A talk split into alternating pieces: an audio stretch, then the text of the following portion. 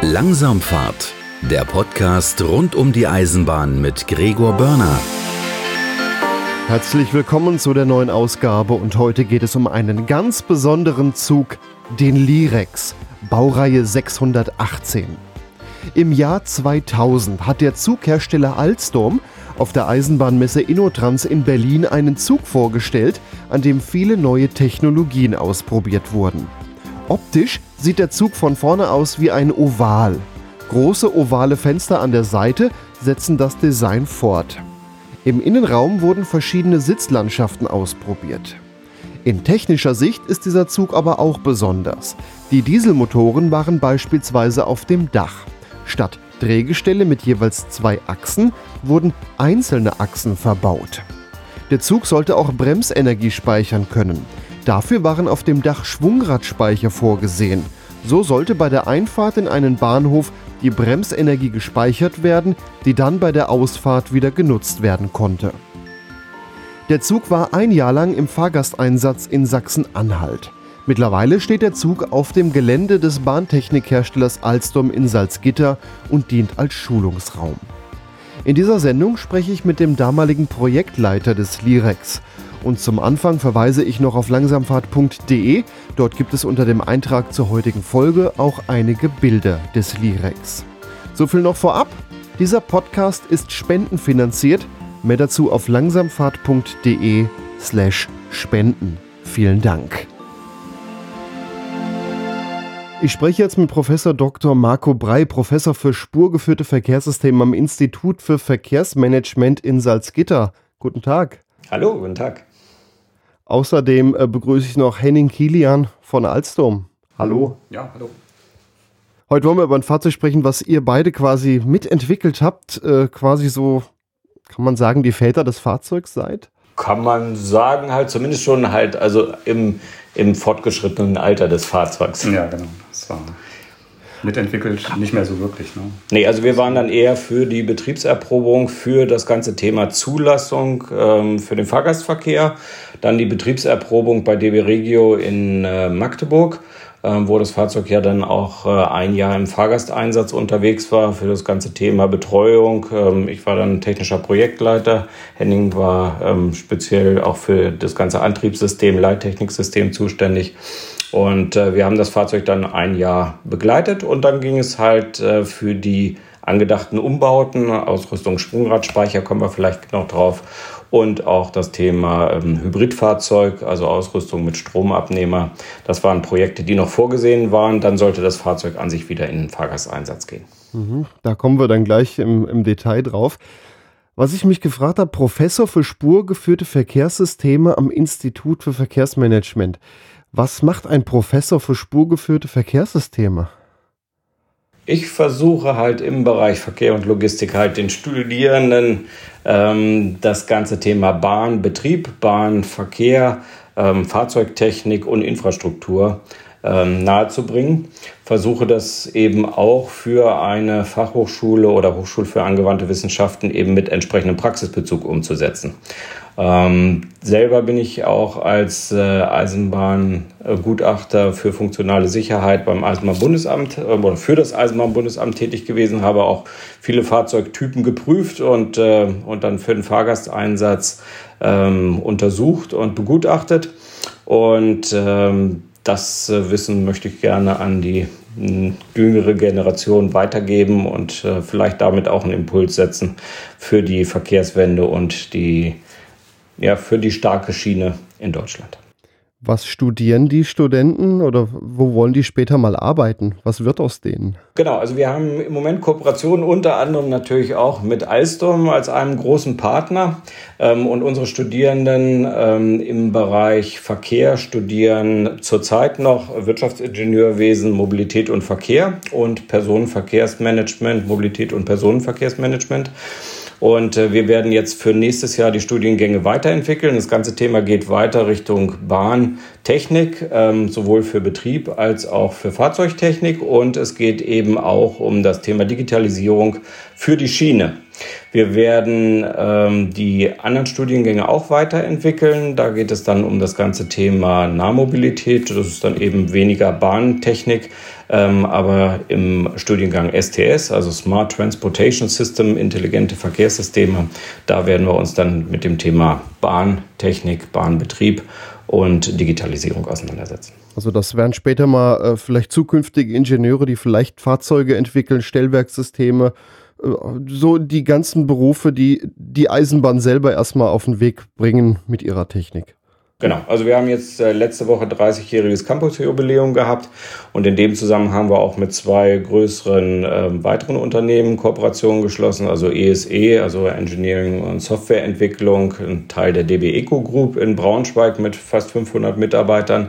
Da haben wir auch mehrere Studierende und Absolventen, die äh, dort tätig sind, also im Thema Entwicklung, äh, Planung von ähm, Bahnsystemen und äh, mit der Firma ERC Rail aus Braunschweig, ähm, die auch speziell als äh, Assessment Body, also für die Begutachtung von Fahrzeugen und auch als Inspektionsstelle tätig ist. Ja, das klingt auf jeden Fall spannend äh, und auch sehr vielseitig. Äh, vielleicht kann man da in Zukunft irgendwann nochmal drauf eingehen. Genau. Ja, heute wollen wir ja über den Lirex sprechen. Das ist ein Fahrzeug, was vor ja, knapp 20 Jahren, Baujahr 2000 habe ich mir hier notiert, bei Alstom auf die Schiene gestellt wurde, ist ein Einzelstück und ist ein ja, modernes, aber doch sehr besonderes Fahrzeug. Wie kann man den Lirex beschreiben? Man kann ihn so als äh, Urahn von den Fahrzeugen, die bei Alstom dann in den, ähm, in den Jahren 2000 äh, 2004, glaube ich, ne? X60 2004. Ja, das war so in der Zeit. Ja. Genau, also 2004 bis äh, 2023, also auch die Fahrzeuge vom Typ Coradia Continental ähm, sind äh, im Grunde auf den Lirex Experimental oder Lirex äh, Baureihe 618, 619 zurückzuführen. Ähm, das, was dort versucht wurde, ist halt ein Fahrzeugtyp zu entwickeln, ähm, der speziell die Komponenten in der Dachsektion hat. Also möglichst niederflurig das Fahrzeug auszuführen, wenig im Unterflurbereich äh, an Komponenten. Und ähm, die Fahrgastebene, die Dachebene und eben die Untergestellebene sind so die drei Wartungsebenen oder auch Instandhaltungsebenen und Reinigungsebenen, die man da unterscheiden kann. Also von daher, es ging darum, ähm, ein Konzept für oder ein neueres, äh, wartungsfreundliches Konzept für die, äh, für die Werkstätten zu finden, gleichzeitig aber auch den Fahrgastraum zu optimieren, zu maximieren, ähm, möglichst großen Komfort natürlich anbieten zu können und ähm, Barrierefreiheit herzustellen, das heißt also auch durchgängige Niederflurigkeit. Wenn ich mal zurück überlege, das Jahr 2000, da waren ja lokbespannte Züge noch äh, sehr, sehr viel anzutreffen, Triebwagen und Triebzüge, das war ja, eigentlich fing das ja dann erst an. Äh, der Lirex war ja auch einer der moderneren. Es gab zwar vorher schon welche, ich sag mal so Baureihe 628 zum Beispiel, aber äh, da fuhr ja schon noch viel lokbespannte Züge herum. Ähm, das heißt, dass das war so der Erprobungsträger, um überhaupt, wie baut man so ein Fahrzeug? Genau, also es war auch so, dass das Fahrzeug nicht direkt in Salzgitter gebaut wurde. Es gab halt hier ein, äh, ein Unternehmen in äh, Dessau, Fahrzeugtechnik Dessau, die im Auftrag von Alstom bestimmte technische Planungen umgesetzt haben, die Konstruktion und auch der Bau. Ähm, als ich damals dazu kam, 2002 im Herbst, ähm, war das Fahrzeug schon soweit gebaut. Ähm, es, war, ähm, es war die Grundausstattung schon vorhanden, also vier Dieselmotoren, Dieselmotoren in der Dachsektion, das war halt schon besonders. Ähm, das heißt, die Tanks ähm, im Unterflurbereich. Sie brauchten dann äh, eine Dieselleitung, die dann wirklich äh, zur Versorgung der Fahrzeuge ähm, jeweils dann den Diesel auf, aufs Dach gepumpt haben. Ähm, damit konnten sie, haben sie natürlich einen unheimlich hohen Schwerpunkt auch ähm, erreicht. Und es ging natürlich darum, und die Besonderheit von dem Fahrzeug ist, ähm, wir haben ähm, acht Einachsfahrwerke. Ja, stimmt, das war schon speziell. Ne? Also heute sieht man mehr immer so zwei Achsen, wenn man sich einen modernen Triebzug mal anschaut. Das ist dann ein Drehgestell, also zwei Achsen, die in einem Metallrahmen quasi aufgehängt sind. Die hatte der Lirex nicht, das waren einzelne Achsen, die der drunter hatte. Genau, also die Abkürzung dafür steht für KERF, also kurvengesteuerte Einzelachs-Radfahrwerke. Äh, die Idee dahinter ist, dass man natürlich, jeder Radsatz kostet, äh, kostet ähm, einmal natürlich Material, ähm, auch ähm, macht die Konstruktion komplexer. Das Problem bei einem bei den kurvengesteuerten Einzelradsätzen ähm, ist die Besonderheit, die hat man auch abge oder abgeleitet vom System S-Tok, also von der dänischen, äh, von der dänischen S-Bahn für Kopenhagen. Da hat man auch so ein System umgesetzt. Was will man damit erreichen?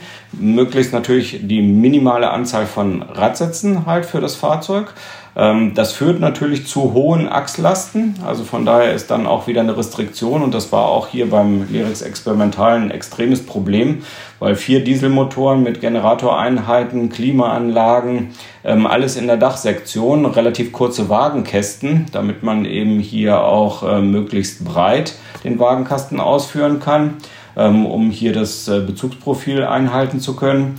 Ähm, und diese einachsgesteuerten Radsätze funktionieren so, dass eben der erste Radsatz ungesteuert in einen Gleisbogen einfährt ähm, und über eine hydraulische Kupplung äh, werden die anderen Drehgestelle dann aktiv in den Bogen gedreht. Das führt dazu, dass hier der Verschleiß reduziert wird, dass äh, die Geräuschkulisse deutlich ähm, gemindert wird, also kein, keine, ähm, ja, kein Schienenquietschen auftritt führt aber, wie gesagt, am ersten und letzten Radsatz ähm, zu erhöhtem Verschleiß ähm, und höheren Achslasten. Ist natürlich wartungsfreundlicher und kostensparend. Ne? Aber wenn ich jetzt so an Verschleiß denke, äh, die erste und letzte Achse, ist dann der Verschleiß nicht vielleicht wie bei einem Fahrzeug mit normalen Drehgestellen? Also etwas höher, würde ich sagen, mhm. halt. Also, mhm. weil das schon deutlich, also es ist dann eben auch von der von der Federung und Dämpfung abhängig, die, die umgesetzt wurde. Ähm, das ist dann halt schon etwas weicher vorne abgestimmt, während dann eben die anderen Fahrwerke deutlich härter abgestimmt sind. Ja, gerade äh, Anwohner werden sich wahrscheinlich freuen. Es gibt ja hin und wieder so Strecken, wo Anwohner sich immer wieder beschweren, äh, weil sie irgendwie in einem Gleisbogen wohnen und dann äh, die Züge laut quietschen und wenn das äh, ja äh, damit vermeidbar wäre. Allerdings macht man das heute kaum noch oder gibt es noch Fahrzeuge mit solchen Einzelfahrwerken? Also das Problem war gewesen, dass der Lirex auch, äh, deswegen halt, es gab mehrere Rollkuren, hat es ja gesagt gehabt, das ist ein Prototyp, genau, es gibt ihn also wirklich nur einmal. Ähm, wobei ein Kollege sich auch mal einen Scherz erlaubt hatte. Also ähm, die Fahrzeuge mussten in Dessau, wenn sie da in die Werkstatt gekommen sind, also musste das Fahrzeug äh, geteilt werden. Also man kriegte das Fahrzeug nicht insgesamt über die Schiebebühne, sondern immer nur einen Halbzug. Und dann standen sich zwei Köpfe gegenüber und auf einmal tauchte ein Bild auf, es gibt doch zwei. Also weil beide Köpfe mal zusammen waren. Also von daher, das war ganz witzig. Aber es gibt wirklich nur einen.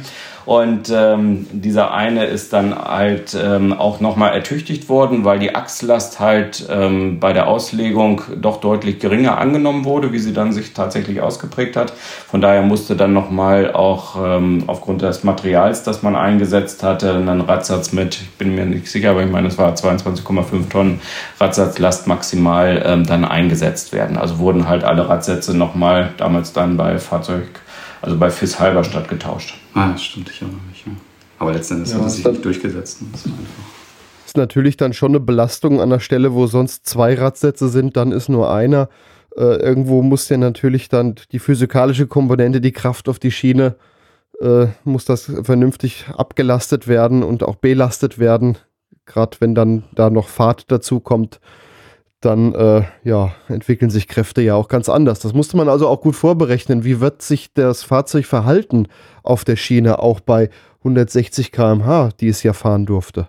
Also es ist so gewesen, dass halt man Fahrversuche gefahren hat. Äh, wir haben auch noch mal ein bisschen hier in unseren alten Unterlagen geguckt. Also 2001 sind dann eben auch fahrtechnische und bremstechnische Versuche gefahren worden, bevor dann ähm, 2002 der Fahrgasteinsatz vorbereitet wurde. Im Jahr 2003 ist dann das Fahrzeug im Fahrgasteinsatz gewesen.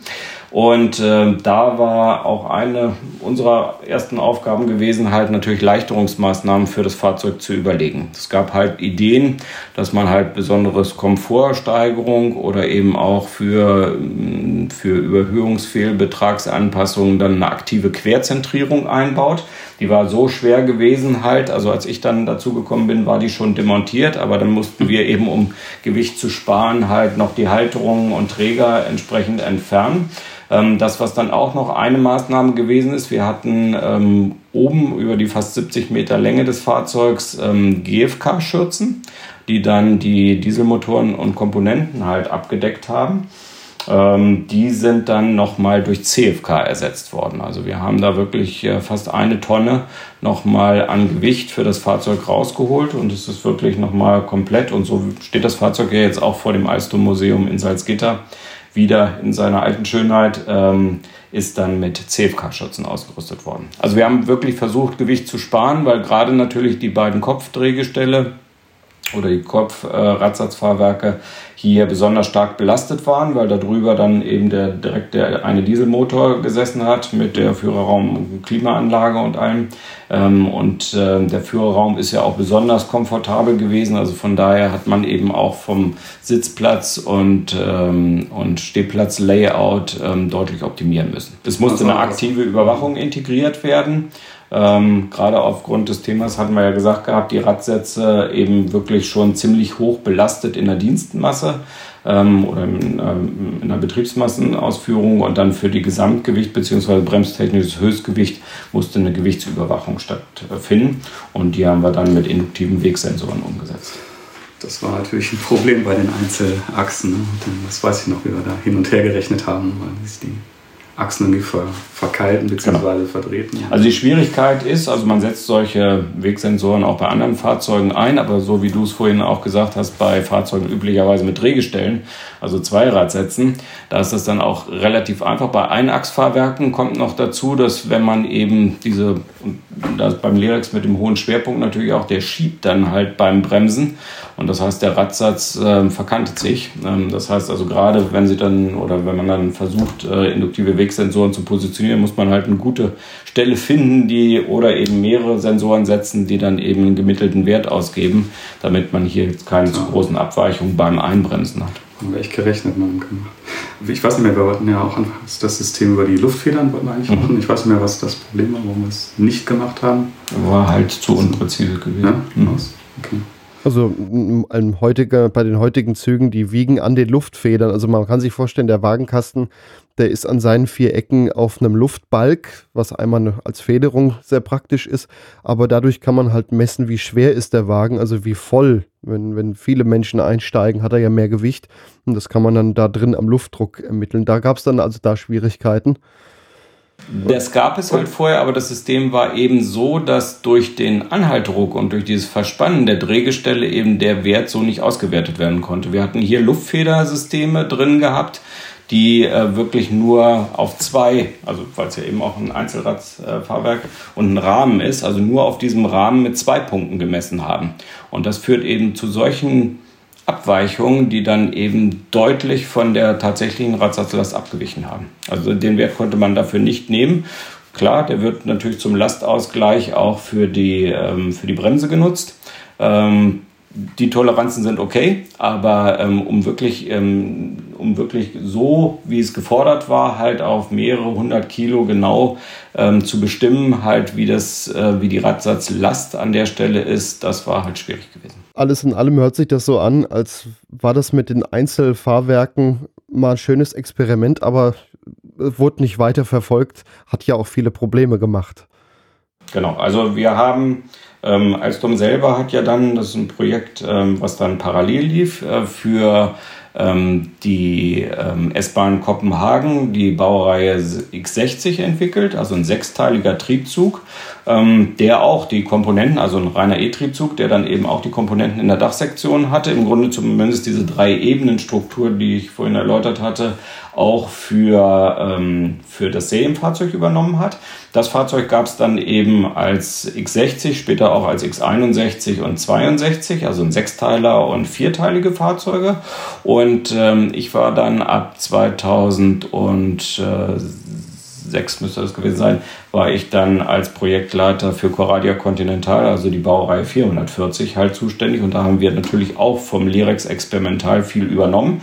Also die heutigen 1440 und äh, damaligen 440, also die ohne Crash-System damals noch gefertigt wurden. Ähm, das sind Dreiteiler, Vierteiler, Fünfteiler. Die haben auch ähm, diese Aufteilung, also die Komponenten in der Dachsektion und später dann eben Talent 2 und alle anderen sind auch auf so ein ähnliches Konzept gegangen und Startler dann. Ne? Ja, das ist eigentlich mittlerweile so der Standard geworden, dass sehr viel Technik auf dem Dach ist oder eben auch noch unten drunter hängt, je nach Baureihe. Ähm, Gerade die, die Dieseltriebwagen, die haben dann an den Enden sind ein bisschen höher, also innen der Fahrgastraum, dann ist unten drunter zum Beispiel der Dieselmotor. Das hat man auch nicht weiter verfolgt, Dieselmotor auf dem Dach. Nee, also Dieselmotor auf dem Dach, muss man auch fairerweise sagen, war aus, hat man aus verschiedenen Gründen. Einmal wollte man natürlich das zeigen, dass man die durchgängige Niederflurigkeit realisieren kann. Also Fußbodenhöhe auf 760 mm durchgehend ähm, ist ja beim Lyrex, also keine Stufen. Ähm, du warst ja auch, glaube ich, vor dem Museum drin gewesen. Genau, ich habe sogar jetzt gerade ein paar Bilder vor Augen und äh, kann quasi virtuell nochmal durchgehen. Der war Niederflur durchgehend, ja. So, und wenn man sich das anguckt, also besonders war ja auch ähm, wir mussten ja entsprechend vier Dieseltanks integrieren. Die Dieseltanks beim Lirex sind halt äh, Unterflur und ähm, die, ähm, die Steigleitungen laufen dann in den Türsäulen hoch und gehen dann ähm, oben zum Dieselmotor. Der Dieselmotor selber ist dann damals, ähm, ich glaube, ähm, vom, vom, von der Begriffsführung halt ist das dann auch patentiert worden, aber von einer anderen Firma. Deswegen ist, äh, ist dann eben eine, wir sagen mal, Dieselmotor-Generatoreinheit auf dem Dach gewesen. Ähm, und die hat dann dafür gesorgt, das Fahrzeug war eben dieselelektrisch dass man eben hier einen Zwischenkreis ähm, entsprechend versorgen konnte, der dann die Motoren angetrieben hat über den entsprechenden Antriebsstromrichter, der auf dem Dach war. Daraus ausgekoppelt wurden dann entsprechend, ich glaube, es war auch 400 Volt Leitungen für die Klimaanlagen. Genau.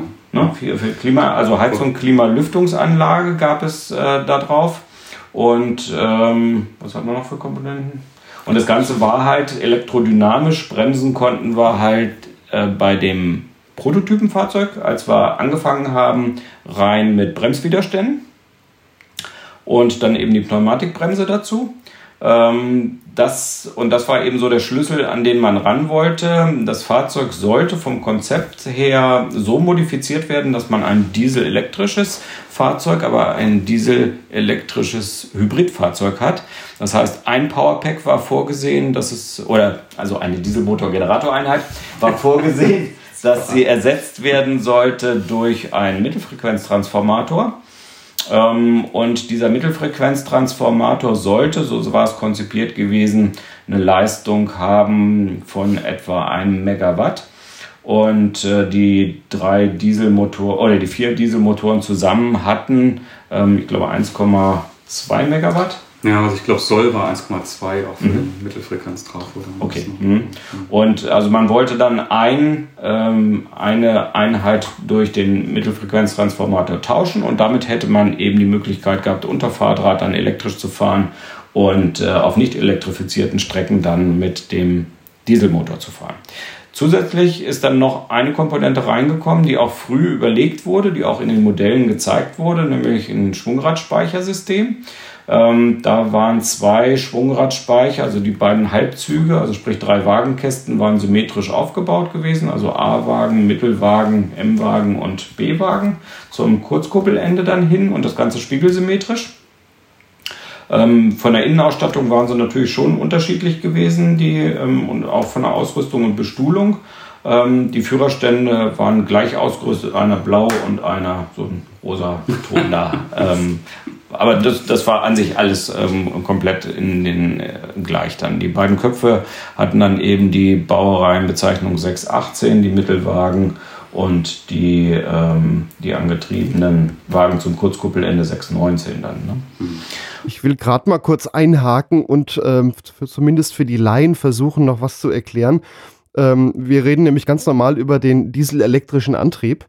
Ähm, der ist ja jetzt äh, für nicht-Eisenbahner nicht ganz so bekannt. Also das Fahrzeug hat einen Dieselmotor und danach kein Getriebe und die Kraft wird also nicht über ein Getriebe dann auf die Achsen übergeben, sondern äh, direkt nach dem Dieselmotor hängt ein Generator, der erzeugt Strom und wir fahren letztendlich elektrisch. Es nennt sich der dieselelektrische Antrieb, hat zum Beispiel den Vorteil, dass man kein aufwendiges Getriebe konstruieren muss.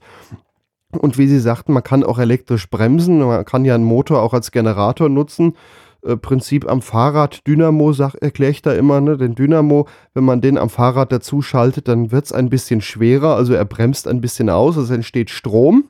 Und da hatten Sie vorhin gesagt, äh, gab es Bremswiderstände. Das sind eigentlich, ist das eine Einrichtung nur um Strom zu verpulvern, ähm, damit er weg ist. Denn wenn kein Strom fließt, dann kann man ja auch nicht elektrisch bremsen. Ist eine Möglichkeit, verschleißfrei zu bremsen. Das wollte ich an der Stelle nochmal einschieben, wer sich darunter nicht so viel vorstellen kann. Aber dann war jetzt, war jetzt ja die Idee, ein Schwungradspeicher, um dann die Energie da rein zu speichern, hätte der dann auch äh, ja, elektrisch, hätte der dann darüber seine Energie bekommen? Genau, also es waren Systeme vorgesehen, die auch zusammen, also es gab halt Vorversuche, die waren nicht so erfolgreich gewesen. Also das Schwungradspeichersystem hatte sich da nicht als betriebtauglich rausgestellt. Das gehabt. erste. Das erste System, genau, das war vor meiner Zeit dann. Und äh, wir haben dann zusammen mit der TU Clausthal ähm, und einem Institut ähm, für ähm, Energietechnik ähm, haben die Kollegen ein Standardsystem ähm, aus dem, meines Wissens ist es halt aus dem Busbau gewesen, mhm. äh, wo man halt ähm, Trolleybusse, ähm, also Oberleitungsbusse dann auch mit einem Schwungradspeichersystem ausgerüstet hat von der Firma Magnetmotor. Und ähm, Magnetmotor hatte allerdings kleinere, also von, äh, vom Energieinhalt kleinere Systeme. Also was vorgesehen war, war meines Wissens halt vier, ähm, ähm vier äh, Kilowattstunden Energieinhalt. Ähm, das hat man nicht ganz geschafft halt bei den Systemen, die man aus dem Busbau genommen hat. Da kommen natürlich noch ganz viele Fragestellungen dazu. Erstens war das Ganze oben in der Dachsektion, kam natürlich halt wieder entsprechend Gewicht dazu, was wir ähm, einplanen mussten. Deswegen unter anderem dann auch die äh, Umrüstung der Dachschürzen von GFK auf CFK, um das Gewicht zu kompensieren. Dann äh, gab es halt ähm, so einen Schwungradspeicher kann man sich vorstellen, man muss ein Vakuum erzeugen, hat dann eine Schwungmasse, die hier auf ungefähr 14.000 Umdrehungen pro Minute beschleunigt wird. Äh, beim Abbremsen, also da wirkt dann eben der Motor und die Energie aus dem Bremsen wird dazu verwendet, um dann diesen Schwungradspeicher oder das Schwungrad zu beschleunigen. Ähm, das tut es dann auch ähm, weitestgehend im Vakuum ähm, reibungsfrei.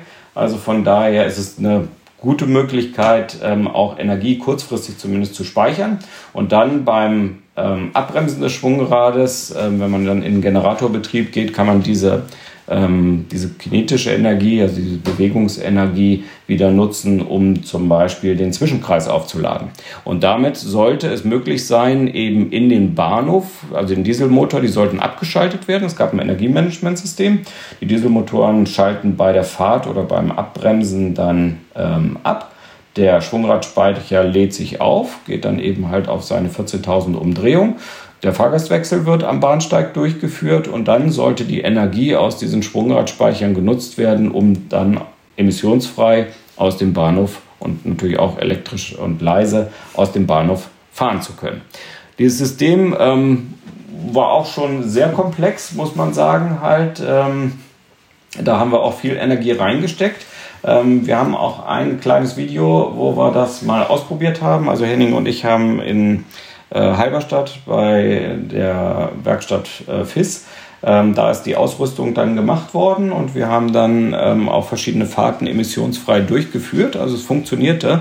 Allerdings war der Energieverbrauch doch sehr viel höher und auch das ganze Thema Störungs, ähm, ja, Störungsresistenz, ähm, Betriebstauglichkeit ähm, da hätte man noch unheimlich viel Zeit und Geld investieren müssen. Ja. Also technisch machbar war es gewesen, hat auch funktioniert. Also ich weiß gar nicht, so viele Fahrten haben wir nicht gemacht, glaube ich. Nicht. Nein, also es ging dann bis 40 km/h zum Beispiel zu beschleunigen. Das haben wir halt hingekriegt. Mhm. Ähm, aber die Leistung der Schwungräder war dann schon, wenn die Klimaanlage gelaufen ist, ähm, die Hilfsbetriebe ähm, liefen für zum Beispiel Drucklufterzeugung und ähnliches. Das hat schon eine Menge Energie gekostet. Also da hätte man nochmal optimieren müssen, aber grundsätzlich war es eine Technik gewesen, die funktioniert. Ja, ja. aber trotzdem war es auch schwierig, das EBA zu überzeugen, ne, dass das sicher ist und alles. Genau, also zulassungstechnisch ist das natürlich alles Neuland gewesen. Und von daher ähm, galt es hier auch in enger Zusammenarbeit mit den Kollegen vom Eisenbahnbundesamt ähm, damals dann die, ähm, die Betriebstauglichkeit, die Nachweisführung ähm, ähm zu ähm, ja, besprechen zu, und äh, auch die Prüfungen halt, die damals durch das EBA noch stattgefunden haben, zu begleiten und die entsprechende Dokumentation zu erstellen. Das hat dann aber so weit funktioniert, dass dann eben die Zulassung für, du sagtest ja vorhin 160 km/h, das war das Ziel gewesen.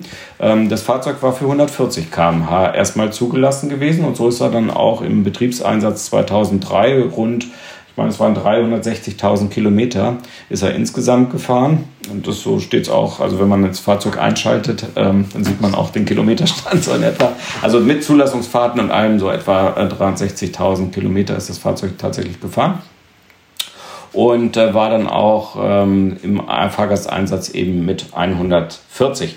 Im Vertrag stand drin, dass halt die Zulassung für 160 erreicht werden sollte. Die Besonderheit war hier, dass auch dann Magnetschienenbremsen für Kehrfahrzeuge eingebaut werden mussten, also Einradsatzfahrzeug ähm, mit geteilter Magnetschienenbremse. Also vor und hinter diesem einen Radsatz musste dann eine Magnetschienenbremse konstruiert werden, die dann aber auch natürlich die Spur hält und äh, alle Anforderungen halt für das Bremssystem erfüllt.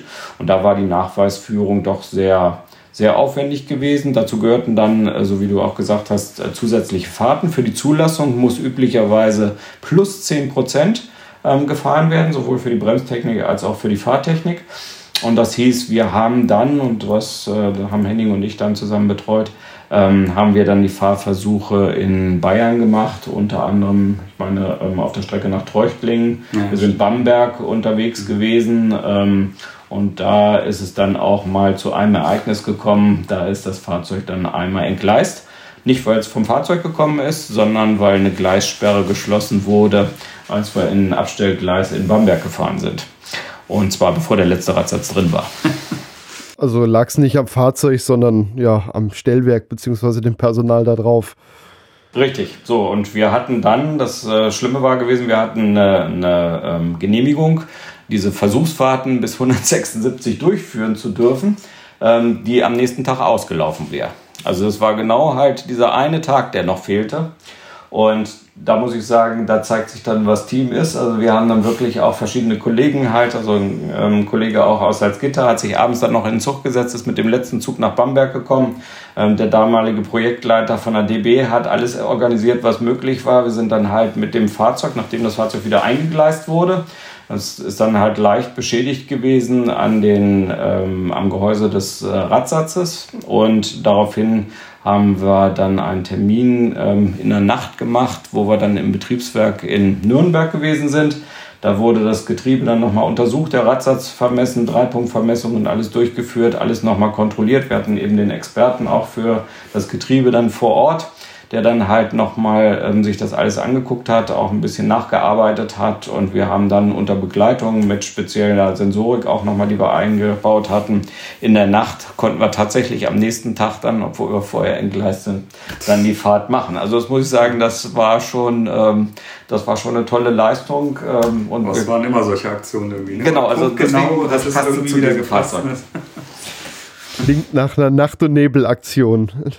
Ja, ja, und sind dann tatsächlich am nächsten Tag, also gibt es auch ein Video, sind wir 176 geschleppt gefahren ähm, und äh, sind dann äh, am nächsten Tag dann äh, betrieblich nach Hause gefahren. Ähm, das war zu der Zeit, wo in Halle dann der Bahnhof umgebaut wurde. Da gab es dann auch noch Streckensperrungen, in die wir da reingekommen sind. Also stundenlang mussten wir dann warten. Das war also wirklich eine sehr interessante, eine sehr interessante ähm, ja, Prüfungsfahrt. Also überhaupt die ganzen Zulassungen äh, klingt sehr abenteuerlich. Gerade das Eisenbahnbundesamt von neuen Techniken, äh, ja, äh, begeistern ist so die Sache. Erstmal überzeugen, dass das sicher ist, gerade so ein Schwungrad, wenn dann so eine ja recht große Masse in einer gewissen Höhe am Rotieren ist, da sind Fliehkräfte. Man mag sich gar nicht überlegen, was passiert, wenn dann da irgendwann ein Riss drinne gewesen wäre. Das ist ja dann auch alles so ein gewisses Risiko. Aber Schwungrad äh, hat sich ja auch gar nicht weiter durchgesetzt. Heute wird man Energie in einem Akku speichern. Oder macht das ja auch? Hochleistungskondensatoren, ähm, also so wie man es jetzt zum Beispiel bei den neuen Fahrzeugen, also beim Coradia Island macht. Also da wird ja dann elektrodynamisch dann eben in den Akku gebremst. Ne?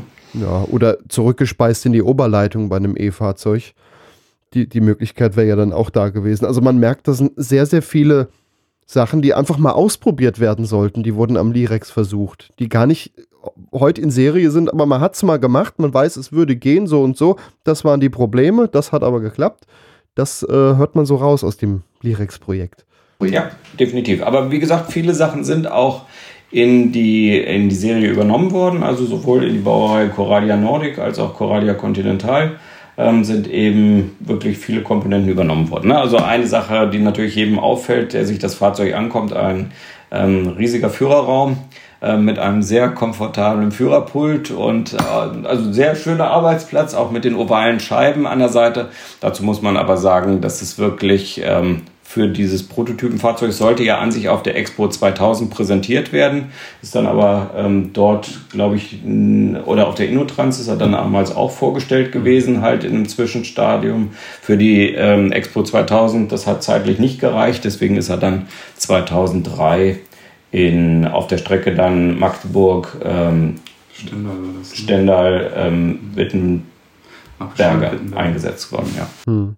Du sprachst gerade den Führerstand an, ja, der ist tatsächlich ähm, ja, großzügig, sage ich mal. Ähm, also man muss sich das so vorstellen, man kommt da rein, man kann um das Führerpult quasi drumherum laufen. Da ist quasi zwischen Pult und Scheibe nochmal so viel Platz und man konnte auch fast im Liegen fahren. Also ich habe mich da mal reinsetzen dürfen und das, ja, so sitzen andere vorm Fernseher, wie ich da drin gesessen habe. Worauf hat man denn da Wert gelegt, dass der Führerraum besonders wird? Na, wenn man auch guckt, also eine sehr große Scheibe, also das Fahrzeug hatte natürlich damals kein Crash-System, ähm, aber eben eine sehr große Frontscheibe, dann eben die großen ovalen äh, Seitenfenster, ähm, wovon dann eben ein Fenster auch klappbar ausgeführt war, also so ein Klappelement drin, dass man dann auch einen Serviceblick ähm, zum Bahnsteig machen konnte. Ähm, also es war schon äh, auch vorgesehen, dass dann die Fahrgäste, so wie es dann teilweise ja auch in, dem, ähm, in den ICEs äh, der neueren Generation umgesetzt ist, dass man dann eben hinter dem Führerstand auch Blick auf die Strecke hat. War allerdings beim Lirex nicht ganz so notwendig, weil man ähm, hier Bordkameras äh, für den Streckenblick hatte. Ähm, man hat also vorne auf dem Führerstand, äh, sieht man auch ein kleines Kästchen mit der Kamera und das wurde dann übertragen an die Sitzplätze in der Reihenbestuhlung. Mhm. Da gab es eben so kleine Bordcomputer, wo sie ein äh, Radioprogramm, also mehrere Radioprogramme konnten abgerufen werden, Fernsehprogramme, unter anderem auch ein Video zum, zur Technik des Lirex und eben Streckenblick nach vorne und Streckenblick nach hinten. Ich habe gerade die Bilder offen. Ah ja, ich glaube, ich weiß, welches das Kästchen ist, ja. Und auffällig in der Mitte vom Führerpult das Wichtigste, ein Halter von Kaffeebecher. Richtig. Also das war ganz wichtig. Also die Ausstattung, da wurde auch äh, wirklich drum gekämpft. Nein, aber es war wirklich ein ähm, sehr komfortabler ähm, Bereich. Also ähm, ich habe ja während der Zeit dann auch meinen Triebfahrzeugführerschein gemacht, ähm, um auch hier noch ein bisschen intensiver halt mit dem Projekt ähm, die, die weiteren Aktivitäten vorantreiben zu können. Und deswegen bin ich auch selber mit dem Fahrzeug gefahren. Das war schon, ähm, war schon ein super Führerstand an der Stelle. Ähm, aber natürlich nicht auf die Praxis übertragbar. Also wenn man guckt, also wie viel Raum man verschenkt hat, ähm, da konnte man gut ähm, ja, zwei Vis-à-vis-Plätze nochmal zusätzlich einrichten. Ähm, und äh, die, der äh, Fahrersitz äh, war auch eben, das muss man auch sagen, es war ähm, eine Demonstration für verschiedene ähm, Komponentenhersteller, unter anderem die Firma Bode, ähm, Gramma, ähm, Sitze, ähm, dann eben das Thema Liebherr, zum Beispiel auch eine, ähm, eine luftgestützte Klimaanlage, die hier ähm, eingesetzt wurde mit einer neuen Turbinentechnik. Ähm, also es sind viele Sachen wirklich, so wie du gesagt hast, ausprobiert worden. Ähm, man ist technisch auch wirklich über das, was man kannte, hinausgegangen, um eben energetisch, leistungstechnisch besser zu werden. Und deswegen auch der Sitz hier mit Luftfederung, das heißt also Druckluftversorgung mit Massagefunktionen, Sitzheizung, allem Komfort. Also das war schon wirklich was Besonderes. Man hat halt einfach mal ausprobiert, ja. Alles, was irgendwie geht. Fürs Fahrgastinformationssystem. Deswegen das, was man aus dem ICE 1 dann auch ähm, kannte und ähm, hat man dann eben hier für den Regionalexpress auch übernommen. Das Fahrzeug selber, wenn wir so ein bisschen auf die Innenausstattung auch zu sprechen kommen, also neben den beiden großen Führerräumen ähm, mit der Panoramascheibe gab es eben einen Panoramaabteil, Bistroabteil, Kinoabteil und, ähm, und dann eben Vis-à-vis-Bestuhlung im äh, im ähm, Niederflurbereich, aber auch eben solche, wie man es jetzt eben von anderen Fahrzeugen, also Stadler Kiss zum Beispiel kennt, dann eben ganze Sitzreihen ähm, quer angeordnet ähm, zur Fahrtrichtung, solche Sitzlandschaften ähm, mit, den Pilzen. mit den Pilzen, genau, also so äh, dekorative blaue Pilze, die dann da ähm, mit installiert wurden zum Anlehnen. Und äh, so ist das Fahrgastfahrzeug dann eben auch ähm, in den Fahrgasteinsatz gegangen. Das hat dann dazu geführt, dass eben viele Fahrgäste, wir haben das natürlich auch abgefragt, ähm, wie so die Zufriedenheit ist. Und das Fahrzeug war also wirklich super beliebt gewesen. Viele Fahrgäste haben dann eben auch gesagt, sie lassen lieber mal eine, eine Regionalbahn ausfallen und nehmen dann lieber den Lirex. Damals sind dann eben auch viele, ähm, viele Bundeswehrangehörige dann äh, mit dem Zug von Magdeburg nach Stendal gefahren und äh, die fanden zum Beispiel den Service im Bistro auch super. Zu Anfang sogar noch halt als Raucherabteil gekennzeichnet. Ähm, das hat dann aber schnell, ähm, äh, hat sich dann schnell geändert halt. Also der Wagen, also der Bistrowagen hatte tatsächlich nochmal eine separate Lüftung, ähm, eben um auch äh, noch äh, mit, ähm, mit Zigarettenrauch da umgehen zu können. Das hat man aber ganz schnell dann auch abgeschafft. Das war auch nicht so richtig. Aber zum Beispiel Spielekonsole im Wagenübergang, das war auch was Besonderes gewesen. Ja, PlayStation hat er im Zug. Und äh, wie gesagt, das Kinoabteil war auch ein Highlight. Also ähm, war ein sehr großer Plasmabildschirm installiert gewesen äh, mit äh, zwei DVD-Stationen dahinter, sodass dann eben auch wirklich ähm, das war so ein kombiniertes Kino und, äh, und Fahrradabteil gewesen, ähm, wo man dann Fahrräder auch abstellen konnte, aber sich auf der Sitzlandschaft dann eben auch Filme angucken könnte. Und das haben dann also Kinder auch sehr gerne genutzt. Mhm. Aber für uns war es schon ein Riesenaufwand dieses Jahr, ne, das, den Betrieb zu sicherzustellen. Ne? Meistens war er tagsüber im Büro und dann abends nochmal in Roten See ne, bei der Wartung. Genau. Ne? Also die Besonderheit war auch, dass natürlich keiner so eine, das Fahrzeug ähm, ist dann mit Teppichboden ausgestattet gewesen, halt auch verschiedene, ähm, verschiedene ähm, Farbgebung, Dekore halt hat man ausprobiert und äh, hat sich eben auch zum Beispiel solche ähm, Flugzeugtrolleys waren dann eben für das Bordbistro vorgesehen, äh, die waren dann ähm, damit integriert. Aber es, äh, so ein Fahrzeug einfach für eine Messe zu bauen oder für Demonstrationszwecke ist was anderes als für einen Fahrgasteinsatz halt natürlich äh, zugelassen zu kriegen. Und von daher mussten dann eben Entkeimungsanlagen noch nachgerüstet werden und so weiter, ähm, um das Ganze eben ähm, und auch eine bahntaugliche ähm, Kaffeemaschine musste installiert werden. Also auch das waren so die letzten Sachen. Das Fahrzeug hatte sogar noch ein Münztelefon damals gehabt. Also man konnte auch vom Lerex mit Münztelefon telefonieren. Ist dann aber von DB Regio gesagt worden, nee, ist nicht mehr so sinnig halt. Das äh, braucht dann nicht eingebaut werden. Also das ist dann vom Fahrgasteinsatz ausgebaut worden. Es kamen ja dann auch irgendwann die Handys auf und wurden massentauglicher. Aber ja, die, die gerade diese Sitzlandschaften, die sehen schon interessant aus. Große, ovale ja, Sitzkissen mit so einer Stange zum Anlehnen. Äh, man hätte, wenn man Sitze eingebaut hätte, noch ein paar mehr wahrscheinlich untergekriegt, aber man ja, wollte ja ausprobieren. Ähm, sieht auf jeden Fall interessant aus und durchaus auch bequem. Also ich würde mal sagen, manche Bar ist schlechter eingerichtet wie der Lirex. Genau, und deswegen war es ja auch ein Anliegen, halt das Fahrzeug, ähm, als dann diskutiert wurde, ähm, was man damit machen will. Als, ähm, also es ist dann so gewesen, dass man sich ähm, die Deutsche Bahn und Alstom haben sich dann geeinigt, dass man eben diesen Versuchsträger ähm, bei Alstom behält und ähm, hat dann natürlich überlegt, okay, was kann man damit machen? Und eingangs hatte ich ja schon gesagt, also eine Idee war gewesen, das zum Beispiel für Ausflugsfahrten oder für Sonderfahrten einzusetzen. Ähm, wäre auch aus unserer Sicht machbar gewesen, aber es ist halt, muss man fairerweise sagen, für einen Prototypen, den in Serien ein oder in regulären Fahrgasteinsatz halt in ganz normale Umlaufpläne zu integrieren, ist schwierig. Ähm, und als Prototyp oder Einzelfahrzeug sowieso. Ähm, auch das ganze Thema Ersatzteilversorgung, ähm, Störungsbeseitigung oder natürlich auch Schulung der Triebfahrzeugführer auf dem Fahrzeug, ähm, das ist alles schon deutlich aufwendiger.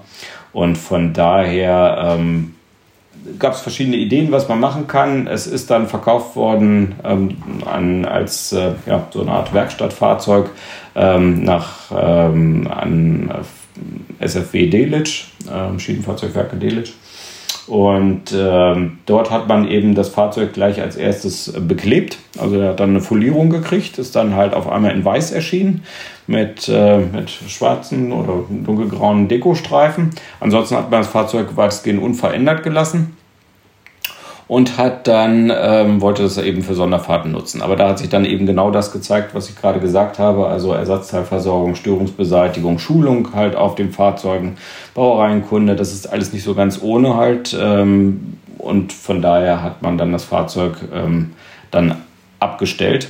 Ähm, wir waren ab und zu dann auch für andere Projekte ähm, mal in äh, Delitzsch gewesen. Da stand er dann ähm, schon in einem recht schlechten Zustand. Anfangs noch eben in, in einer Halle abgestellt. Das war noch soweit okay gewesen.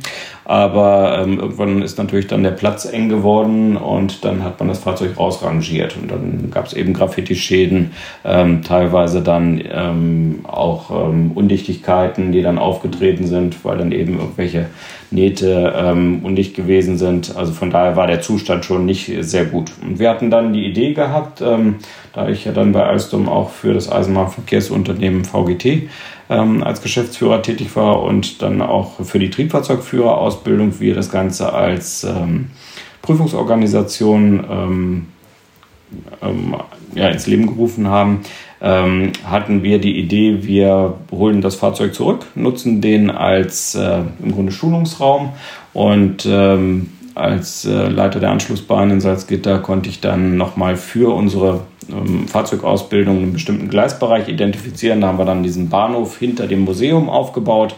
Ähm, und da sollte, oder das Konzept ist an sich gewesen, die Ausbildung dann im Lirex machen zu können und dann zum Beispiel die Ausbildung auf einem Island oder anderen Fahrzeugen auf dem Nachbargleis durchzuführen. Und ähm, dafür haben wir dann das Fahrzeug zurückgeholt und wir haben dann in einer auch sehr abenteuerlichen Aktion, wir haben alles nochmal eben überprüft, dass das Fahrzeug schleppfähig gewesen ist. Ähm, das Fahrzeug natürlich aus eigener Kraft konnte es dann eben nicht mehr fahren, aber Luftfedern und alles waren wirklich nach der ganzen Zeit noch so dicht gewesen, dass man wirklich das gut überführen konnte. Und wir haben dann ähm, nochmal auch spezielle Wärmebildkameras äh, besorgt gehabt, um dann die Rücküberführung, weil natürlich so lange Standzeiten da schon ihre Spuren ähm, hinterlassen haben und haben das Fahrzeug dann im Herbst 2018 zurückgeholt. Und ähm, dann muss man sagen, viele Kollegen haben sich gefunden, die auch so wie Henning und ich dann an dem Fahrzeug ähm, auch äh, viel Zeit verbracht hatten und sich eingesetzt haben und wir haben das Fahrzeug dann wieder so fast in den Originalzustand ähm, gekriegt. Natürlich nicht betriebsfähig, aber ähm, die Leittechnik funktioniert, zumindest die Türsysteme funktionieren, Trittstufensysteme funktionieren. Also von daher, es, man, man kriegt einen Eindruck, wie das Fahrzeug mal wirklich ähm, im Einsatz gewesen ist. Also man könnte ihn sogar aufrüsten, aber wahrscheinlich nicht aus eigener Kraft damit fahren. Also aufrüsten kann man, aber die Motoren eben, das war das Problem. Ne? Also es war wirklich zehn Jahre lang der Diesel dann da in den Tanks gewesen. Wir haben das alles dann abgepumpt noch ähm, vorher. Also von daher, ähm, wir haben ihn jetzt in, in einen ja, Museumszustand gebracht. Ähm, freuen uns auch, dass dann eben die ähm, Gruppe der Museums, ähm, also die Senioren bei ähm, Alstom und ähm, die kümmern sich ehrenamtlich um das Museum und auch um den Lirex dann und die Außenanlage am Alstom Nordbahnhof. Also das sollte man vielleicht auch kurz dazu erklären. Alstom hat ein Museum, in dem ein paar Fahrzeuge stehen, angefangen von der Dampflok bis hin zu alten Triebwagen, die äh, bei Alstom gebaut und auch entwickelt wurden. Und da in dem, ja, eurem Außengelände bei Alstom steht eben auch der Lirex. Kann man den eigentlich auch besichtigen oder irgendwie das Museum besichtigen? Ab und zu gibt es Tage der offenen Tür. ähm, die Alstom dann anbietet. Die Fahrzeuge im Museum sind natürlich alle bezogen auf die Vorgängergesellschaft, also Linke Hofmann Busch. Ähm, und auch der Lyrex ist ja dann zu Zeiten noch, ähm, noch gebaut worden, als, ähm, als äh, das Ganze noch Alstom LAB hieß. Ähm, mittlerweile eben alles integriert in der Alstom Transport äh, Deutschland ähm, GmbH. Und äh, man kann auch ähm, als Gruppe zum Beispiel Termine buchen und die, ähm, die ähm, ehemaligen Kollegen, die dann das Museum dort betreiben, die bieten auch gerne Führungen dann an. Also muss man einfach mal die Augen aufhalten, wann Alstom mal wieder einen Tag der offene Tür anbietet. Dann sollte man den Lirex auf jeden Fall besichtigen, denn äh, ja, er, er, ist schon, schon einzigartig. Äh, Gerade wenn man sich den Zug von innen dann auch nochmal anschauen kann, kriegt man da erstmal so einen Eindruck von. Das Design ist ja doch auch äh, besonders. Wie lief die Entwicklung des Designs von dem Zug ab? Also ich kann das natürlich nur so ein bisschen ähm, beurteilen, halt nachdem er da gestanden hat. Aber es war wohl so gewesen, dass dann sehr viele Kollegen natürlich sich auch eingebracht haben. Ähm, viele viele innovative Komponenten ähm, hat man versucht zu integrieren. Man hat ähm, hier insbesondere mit Komponentenherstellern, also auch namhaften Herstellern, Liebherr, Knorr, Bremse, versucht eben neue Techniken halt einzuführen und einzusetzen. Und äh, so wie du vorhin gesagt hast, halt als einer der ersten Triebzüge halt des Typs, also mit benutzergeführter oder rechnergeführter Bremsprobe ausgerüstet. Also man hat wirklich auch im Hinblick auf Abfertigung, Transport, Komfort, also dieses äh, Thema halt ähm, durchgängige Niederflurigkeit, aber mit Rampensystem. Man hatte dann mit einer Firma S&S ähm, auch ein spezielles Rampensystem entwickelt, was dann um den Langträger eine, also um den Außenlangträger war eine, äh, ja, eine, ja, wie kann man es beschreiben? Das ist schon schwierig. Also eine, eine, Stufe, die sich wirklich halt um den Langträger drumherum so ein Schwenk, geschwenkt hat, genau, damit man dann hier auch noch aus niedrigen Einstiegshöhen, also 380er Bahnsteige, ähm, die bedienen konnte. Für 550er Bahnsteige war dann eine ausfahrbare Klapprampe ähm, installiert. Ähm, dazu muss man sagen, der Lyrex hat keine Doppel-Schwenkschiebetüren, ähm, sondern wir haben hier wirklich ein, jeweils eine große Schwenkschiebetür ähm, drin. Und die ist dann mit diesem Rampensystem ausgerüstet gewesen. Und ich war damals äh, bei der ersten Probefahrt auf der Strecke zwischen Magdeburg und ähm, Wittenberge mit dabei. Da waren dann eben verschiedene Leute eingeladen gewesen, auch Interessensgruppen, halt zum Beispiel von, ähm, vom Behindertenverband waren Vertreter dort gewesen. Und äh, die wollten dann gerne das mal demonstriert haben. Dann hat man halt diese Rampe nicht an einem 550er Bahnsteig ausgefahren, sondern an einem 380er Bahnsteig. Ähm, und als dann halt die entsprechenden Leute, die da drumherum standen, diese Rampe gesehen haben, meinten sie, die Steigung ist doch vielleicht ein bisschen stark. Ja, das war auch so nicht vorgesehen gewesen. Aber auch dafür hat man, hat man dann eben ähm, Lösungen noch gefunden. Das Rampensystem ist dann ersetzt worden durch ein System, was dann von einer anderen Firma hergestellt wurde, wurde auch erprobt. Ähm, also so eine Schwenkstufe, die ist auch heute noch ähm, dort eingebaut. Ähm, das sind eben halt so Komponenten, die gab es so in der Art nicht, mussten auch erstmal ertüchtigt werden. Und dann sollte natürlich auch die Robustheit und Bahntauglichkeit gezeigt werden. Ja, Im Winter hatten wir so unsere Probleme. Genau, also da haben sich eben auch Sachen gezeigt. Ähm, so wie Henning das sagt, also zum Beispiel das äh, Steuerventil ist dann außenliegend gewesen, ähm, was dann zum Beispiel zu Vereisungen geführt hat. Ne? Also gerade weil sich eben sehr viel, also im ersten Genau, im ersten Betriebswinter war das auch gewesen. Ähm, war wirklich unheimlich viel Schnee ähm, gewesen und das Fahrzeug hat sich eben so viel Eis und Schnee in dieses Einachsfahrwerk, gibt es auch noch Fotos von, ähm, gezogen, dass halt darunter wirklich so ein 400 Kilogramm schwerer Eisklotz äh, dann äh, sich gesammelt hatte. Das Fahrzeug musste dann halt regelmäßig in die Werkstatt gebracht werden, ist dann aufgetaut worden, um dann eben diese Eismassen da überhaupt loszukriegen. Teilweise dann eben mit dem Brenner halt ähm, dann um das Steuerventil das Eis da weggeholt. Also da sind dann eben auch Optimierungen durchgeführt worden, wo man dann spezielle Einhausungen und deswegen so als Konsequenz ähm, die ganzen Komponenten, wenn man sich das bei diesen EP-Kompakt-Einheiten jetzt bei modernen Fahrzeugen anguckt, das ist dann eben nach innen verlegt worden, ähm, so dass man eben diese ganzen Thematiken nicht hat. Ne? Aber zum Beispiel Druckluftversorgung, Absperrhähne und ähnliches hat man dann auch nicht außen angeordnet gehabt. Das war schon neu gewesen, ähm, sondern dass man das eben in der Dachsektion installiert hat. Hat sich aber zum Beispiel auch nicht so richtig bewährt, muss man sagen. Ähm, deswegen sind die Sachen dann in die Untersitzkästen halt, also unter den Sitzbänken und unter den Sitzreihen halt integriert worden. Also das hat man schon auch davon abgeleitet. Deswegen macht man ja auch Versuchsfahrzeuge, um eben zu lernen, das ist da nicht so gut mit dem Eis und so. Das hat man auch definitiv gemacht und hat eben diese, und das muss man auch sagen, sehr gut gemacht, denn wenn man so guckt, die Fahrzeuge vom Typ X61, X60 sind natürlich in Schweden unterwegs und da sind natürlich die Witterungsverhältnisse oder die Winterbedingungen halt deutlich anders. Also da hat man wirklich eine Menge gelernt. Ähm, was halt aber sich auch gezeigt hat, positiv zum Beispiel, dass eben hatte man befürchtet, dass sich unheimlich viel Schnee ähm, in der Dachsektion sammelt. Das war gar nicht so der Fall gewesen. Also das hat man eben auch für die neuen Fahrzeuge so übernommen. Ähm, Deswegen denkt man ja auch, da sammelt sich unheimlich viel Schnee und Eis, aber das fliegt alles weg. Also das ist nicht das Problem im Unterflurbereich, insbesondere diese Sog- und Wirbelwirkung, ähm, die hat dazu geführt, dass dann eben sich so viel Eis angelagert hat. Das war auch der super heiße Sommer, glaube ich, ne? 2023 oder so, als er im Fahrgastansatz war. Genau, also deswegen die Klimasysteme wurden halt auch gleich auf extreme Randbedingungen geprüft. Ähm, da muss man ja auch sagen, war ja auch ein komplett neuer Typ von Klimaanlagen äh, von der Firma Liebherr installiert worden. Auch da hat man eben viele, ähm, viele ähm, Erkenntnisse ziehen können.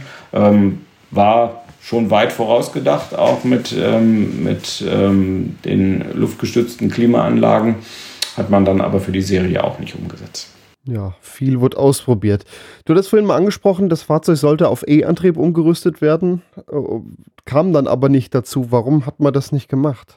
Ja, man, hat, äh, man hatte das gebaut, also der Stromabnehmer war auch schon gekauft, der war auch noch in dem Lager gewesen, als wir das Fahrzeug dann 2018 zurückgeholt haben. Also der Stromabnehmer ist immer mitgegangen. Da war dann Stefan Einholm Stromabnehmer mit, äh, mit gekauft worden und der sollte an sich und dieser Mittelfrequenztransformator ähm, baute dann gar nicht so hoch, war in einer speziellen GFK-Box ähm, installiert gewesen. Ne? Und der hatte dann genau die Anschlagpunkte halt wie diese ähm, Dieselmotor-Generatoreinheit. Also man konnte es wirklich vom Dach abheben. Das ist eben auch so ein Konzept für mehr Wartungsfreundlichkeit, dass man, ähm, dass man das in modularen Einheiten auf dem Dach hatte. Ähm, das Konzept war gewesen und das funktioniert auch tatsächlich. Äh, so hat man es dann auch für die Serienfahrzeuge ähm, umgesetzt, innerhalb von einer Stunde alle Dachkomponenten halt tauschbar. Also nicht alle gleichzeitig, aber nacheinander.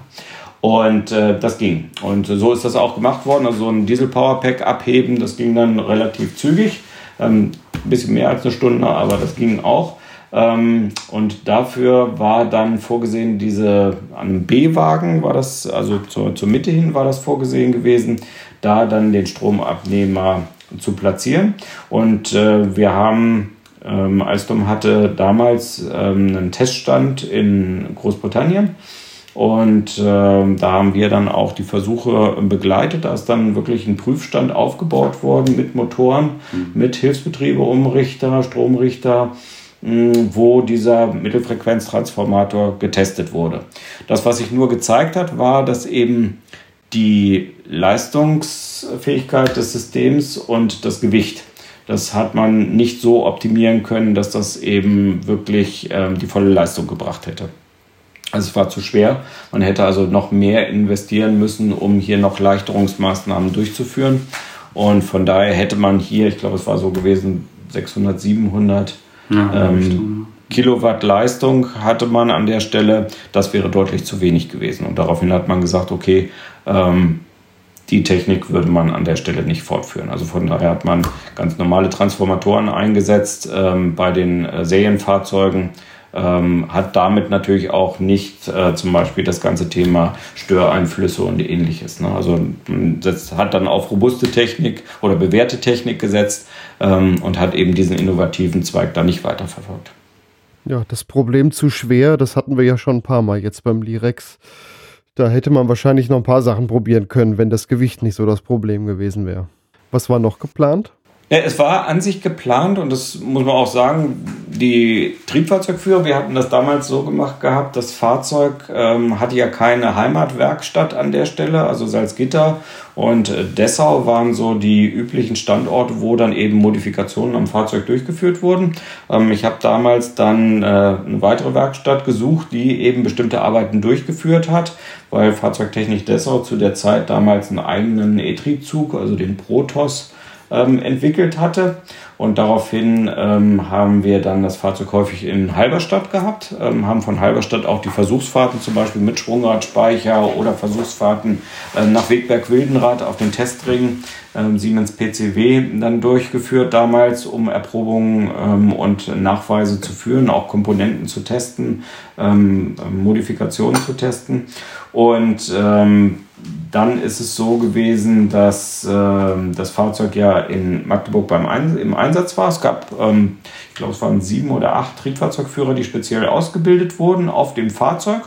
Und muss man sagen, halt, die haben auch das Fahrzeug sehr lieb gewonnen. Also wir haben dann auch ähm, noch ein paar Kollegen dann, als wir das Fahrzeug im, ähm, im Herbst ähm, 2018 zurückgeholt haben. Wir sind über Magdeburg damals dann gefahren ähm, und der Ausbilder, ähm, der ist dann auch extra nochmal an den Bahnsteig gekommen, wollte das Fahrzeug da auch nochmal vorbeirollen sehen in Magdeburg, also dann in, mitten in der Nacht. Wir waren zig Stunden da unterwegs, äh, mit drei Triebfahrzeugführern sind wir dann halt da von, also hin nach ähm, Dessau und dann auch zurück an dem Tag, ähm, weil wir natürlich entsprechend langsam und mit Überwachung gefahren sind und haben das Fahrzeug dann eben sicher halt ähm, spät zurückgebracht.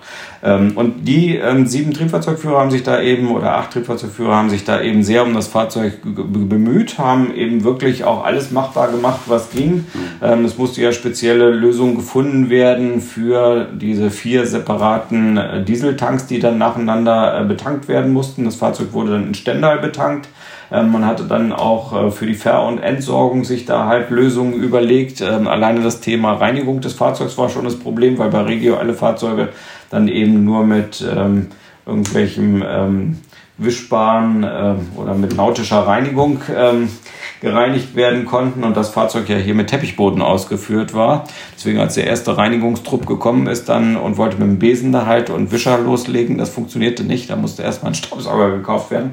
Und ähm, wir haben auch dann eine Werkstatt gesucht, wo das Fahrzeug dann für Sichtprüfung und, ähm, und die entsprechenden Fristen gewartet werden konnte. Und da hatten wir dann äh, mit dem Herrn Klammt in Rotensee jemanden gefunden, der gesagt hat, okay, äh, das ist an sich eine, eine DB Cargo Werkstatt für Güterwagenaufarbeitung gewesen. Und da ist dann auch der Lirex immer gewesen. Und das war natürlich ein bisschen schwierig, weil die Kollegen dann nicht so sensibel halt mit so einem Fahrzeug umgehen konnten.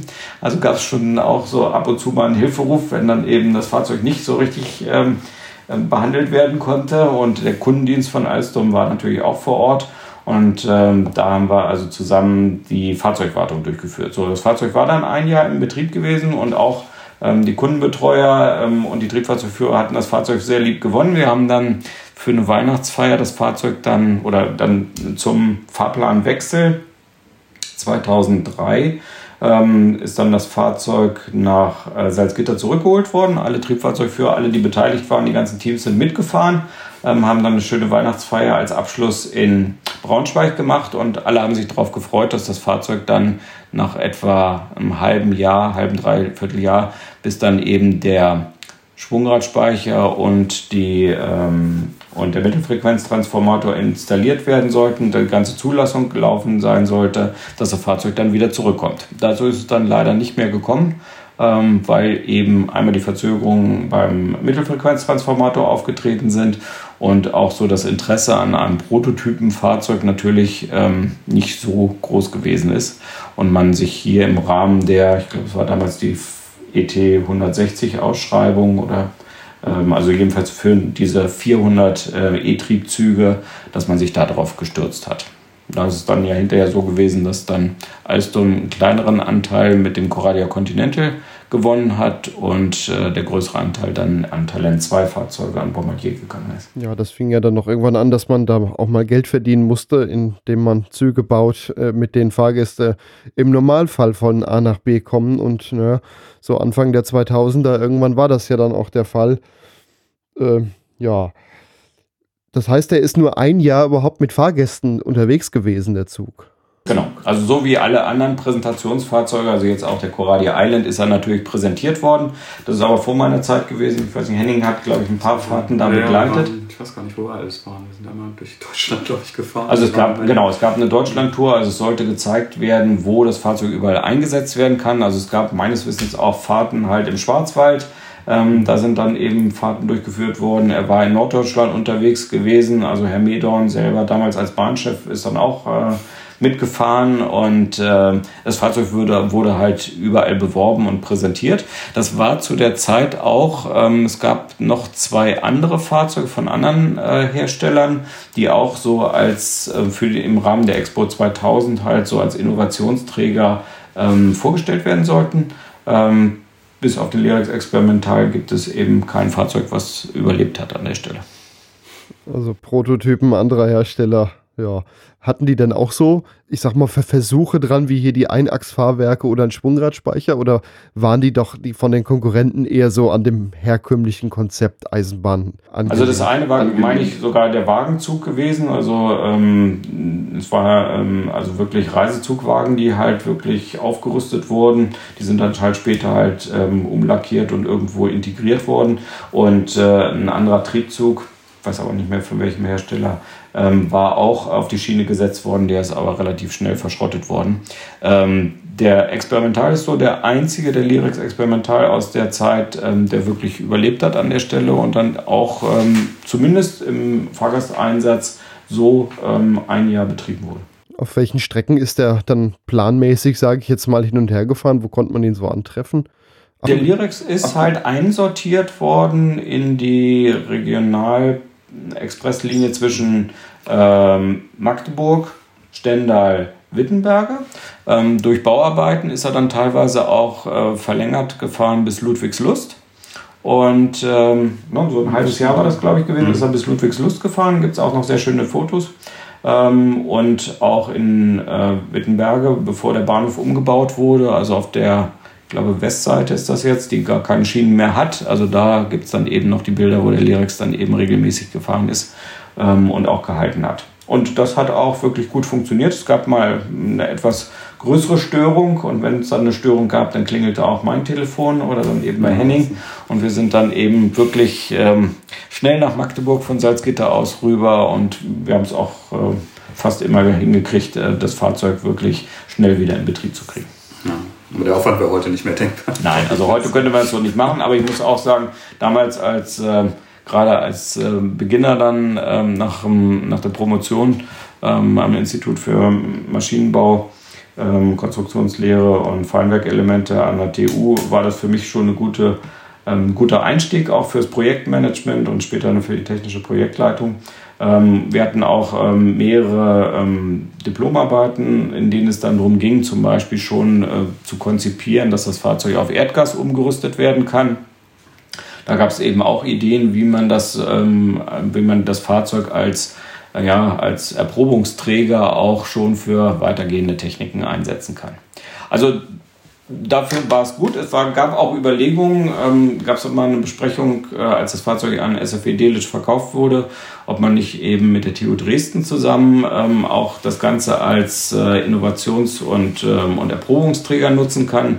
Dazu muss man natürlich fairerweise sagen, ähm, die Einachsfahrwerke sind schon echt ein Limit durch, ähm, durch die hohen Achslasten und man braucht ein entsprechend gutes Gewichtsmanagement ähm, was wir dann auch für die weiteren Fahrzeuge abgeleitet haben. Deswegen also diese ganzen Themen sind beim Experimental auch erst äh, so in den Fokus gerückt worden. Und die hat man dann für die Serienfahrzeuge natürlich ganz anders aufgenommen. Und damit sind natürlich auch die ganzen Fahrzeugflotten, also die ganzen ja, weit über 500 Fahrzeuge, die jetzt äh, in Deutschland unterwegs sind, ähm, sind natürlich ähm, ganz anders konstruiert und, äh, und optimiert worden. Also man hat wirklich viele Erfahrungen am Lirex machen können. Äh, auch viel, was ja nicht über den Versuchsstatus hinausgekommen ist, wie zum Beispiel die Einachsfahrwerke, hat man gemerkt, besser ist dann vielleicht auch das klassische äh, Drehgestell. Was waren für Sachen, die bei rausgekommen sind, wo man eigentlich gesagt hat, jo, das ist gut, das kann man in Serie bauen bei anderen Fahrzeugen? Also was wir umgesetzt haben, zum Beispiel die, das ganze Thema Tür- und Tritt-Thematik ähm, ist ja dann auch neu gewesen, halt, also Spaltreduzierung, ähm, solche ähm, solche äh, Technikkomponenten ähm, hat man übernommen. Auch zum Beispiel die äh, Systemarchitektur ähm, hinsichtlich Hilfsbetriebe, Zwischenkreis, ähm, Stromrichter, ähm, einzeln angesteuerte ähm, Motoren, Wasserkühlung, ähnliches. Also solche, solche grundlegenden Themen, ähm, auch zum Beispiel die Auslegung von, äh, von den Systemen, das konnte man halt ähm, übernehmen. Bussysteme auch, also es sind verschiedene Bussysteme halt ähm, integriert gewesen für das Fahrgastinformationssystem, für die Leittechnik. Also auch da hat man viele Erfahrungen sammeln können, die dann in die Serie halt eingeflossen sind. Also von daher ist es nicht nur ein hoher Kostenaufwand, ja, ähm, den hat man getrieben an der Stelle und Alstom hat sehr viel Geld dafür in die Hand genommen, hat aber und das muss man sagen, wenn man sich die, die Serienfahrzeuge anguckt, die daraus abgeleitet wurden, dadurch auch einen sehr guten technischen Stand gehabt, mit dem diese Fahrzeuge in Betrieb gegangen sind. Und äh, man hatte kaum Probleme bei der Einführung solche Neuerungen, also auch hier mit dem äh, Schwungradspeicher waren ja Energiemanagementsysteme halt, also wirklich hier Optimierung ähm, von den Energieflüssen auf dem Fahrzeug, ähm, was heute in Standard ähm, in Fahrzeugen ist und was man natürlich hier bei Fahrzeugen wie dem Coradia Island ähm, extrem braucht. Ähm, solche Sachen sind eben auch schon er erprobt und getestet worden und die haben dann auch, vielleicht ein paar Jahre später, aber die haben dann eben auch ähm, sich durchgesetzt. Ähm, energiesparende Abstellung von Fahrzeugen und ähnliches. Also solche Sachen sind daraus abgeleitet worden. Also man kann auch sagen, das Fahrzeug, da hat man sich ganz schön das was kosten lassen, aber man hat auch viel daraus lernen können, wo man bis heute von äh, ja, noch profitieren kann. Richtig, genau. Also das ist, gilt natürlich auch zum Beispiel für die DB, die damals ja Projektpartner gewesen ist. Ähm, das Ganze ist ja dann auch von der Nahverkehrsgesellschaft Sachsen-Anhalt mit unterstützt worden, dass das Fahrzeug dann auf der Strecke Magdeburg-Wittenberge im Fahrgasteinsatz fahren konnte. Ähm, also da hat man auch viele Sachen halt, ähm, wie man eben Komponenten zum Beispiel wartungsgerecht oder ähm, oder bedienfreundlich gestaltet. Ähm, das ganze Thema Klapprampen haben wir damals ja auch noch installiert halt. Also es gab dann eben diese Klapprampen noch. Vorgesehen war zum Beispiel halt so eine, ähm, so eine ähm, elektrisch schaltbar äh, verdunkelnde Scheibe, die dann später in die ICE auch eingeflossen ist. Also solche Sachen sind eben auch schon konzipiert worden. Und auch gerade beim Thema Fahrgastinformationssystem, also das, was heute gängig ist, also auf Bildschirmen, also wir hatten zum Beispiel, ähm, da gab es noch diese Hafas äh, Fahrplanauskunft-Terminals, also wirklich als Touchscreen schon ähm, installiert mit einem kleinen Drucker dran, wo sich jeder dann eben seine ähm, Verbindung halt aus dem Hafas raussuchen konnte und konnte sich die dann ausdrucken. Also auch sowas war dann halt erprobt worden. Spielekonsolen halt ja, waren auch beliebt, aber haben sich eben nicht durchgesetzt. Aber ähm, so, solche Sachen sind dann eben auch mit integriert worden. Also so ein bisschen Vorläufer für ein modernes Fahrgastinformationssystem. Die Firma GSP aus Berlin hat damals wirklich auch alles, was neu und modern gewesen ist, dort eingesetzt. Das war schon, hm. das war schon wirklich eine tolle Sache, auch an sowas teilnehmen zu können. Ja, klingt auf jeden Fall echt interessant, was, äh, was man auch da eben mal ausprobieren konnte. Jetzt ist er ja ein Einzelstück. War jemals der Gedanke da, das Fahrzeug auch in Serie zu bauen? Also zumindest zu meiner Zeit nicht. Ich, ich denke nicht. Nee. Nein. Also ich glaube, es war wirklich als Demonstrationsträger ähm, konzipiert und äh, oder als Erprobungsträger, um wirklich zeigen zu können, was machbar ist. Und das Ziel war gewesen, eben, so wie du es ja auch vorhin zusammengefasst hast, das Beste im Grunde halt in ein Serienfahrzeug oder in eine Plattform einfließen zu lassen. Und deswegen, äh, wenn man sich das anguckt, das war, hat mich auch gefreut, dass ich damals dann eben auch die Position als technischer Projektleiter für die Continental-Plattform angeboten gekriegt habe. Ähm, viele Sachen konnten eben als Baukasten Konzept umgesetzt werden. Ne? Also modulare Einstiegsbereiche, ähm, ein optimiertes Sitzplatz-Stehplatzangebot, unterschiedliche Sitzlandschaften. Das ganze Thema eben auch Klimatisierung war schon äh, besonders, weil eben wirklich auch viele ähm, Luftmengenmessungen, Verteilungen, ähm, wie, die, wie die Luftströmung verteilt werden konnte.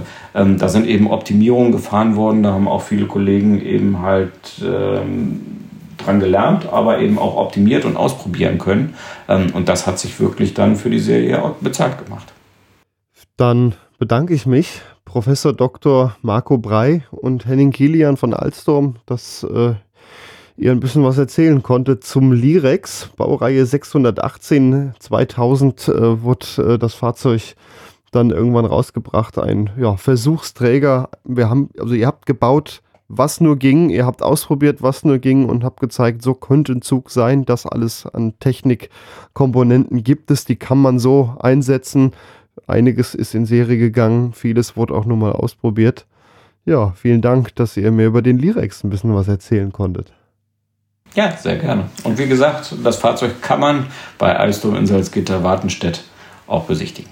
Ja, sollte man bei Gelegenheit mal machen, wenn Alstom da einen Tag der offenen Tür anbietet. Das lohnt sich. Ja, vielen Dank. Sehr gerne. Wenn ihr jetzt neugierig seid, wie denn der Lirex aussieht, verweise ich euch noch auf langsamfahrt.de. Dort gibt es unter dem Eintrag zur heutigen Folge einige Bilder des Lirex. Das war Langsamfahrt, der Podcast rund um die Eisenbahn. Weitere Informationen gibt's im Netz unter langsamfahrt.de.